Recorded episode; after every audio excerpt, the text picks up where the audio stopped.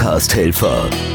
Tipps und Tricks für erfolgreiche Podcaster und die, die es werden wollen.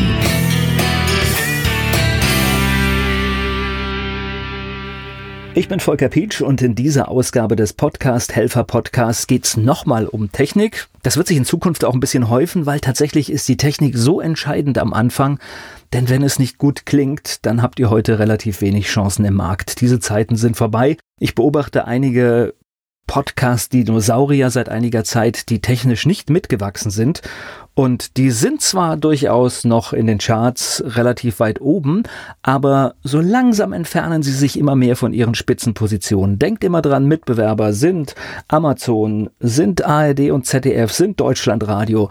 Alles Geschichten, die in verdammt guter Qualität kommen. Und deswegen achtet besonders auf den Raumhall. Geht nicht in zu große Räume. Und wenn müsst ihr schauen, was mache ich? Habe ich einen Vorhang? Habe ich irgendeine technische Möglichkeit? Ich gebe auch ein paar technische Tipps in den Shownotes mit rein, was man für Dinge kaufen kann. Das ist dann zum Teil auch eher etwas für Fortgeschrittene die richtig in das Business investieren wollen. Aber achtet drauf. Und es ist wirklich gerade bei Altbau besonders schwierig.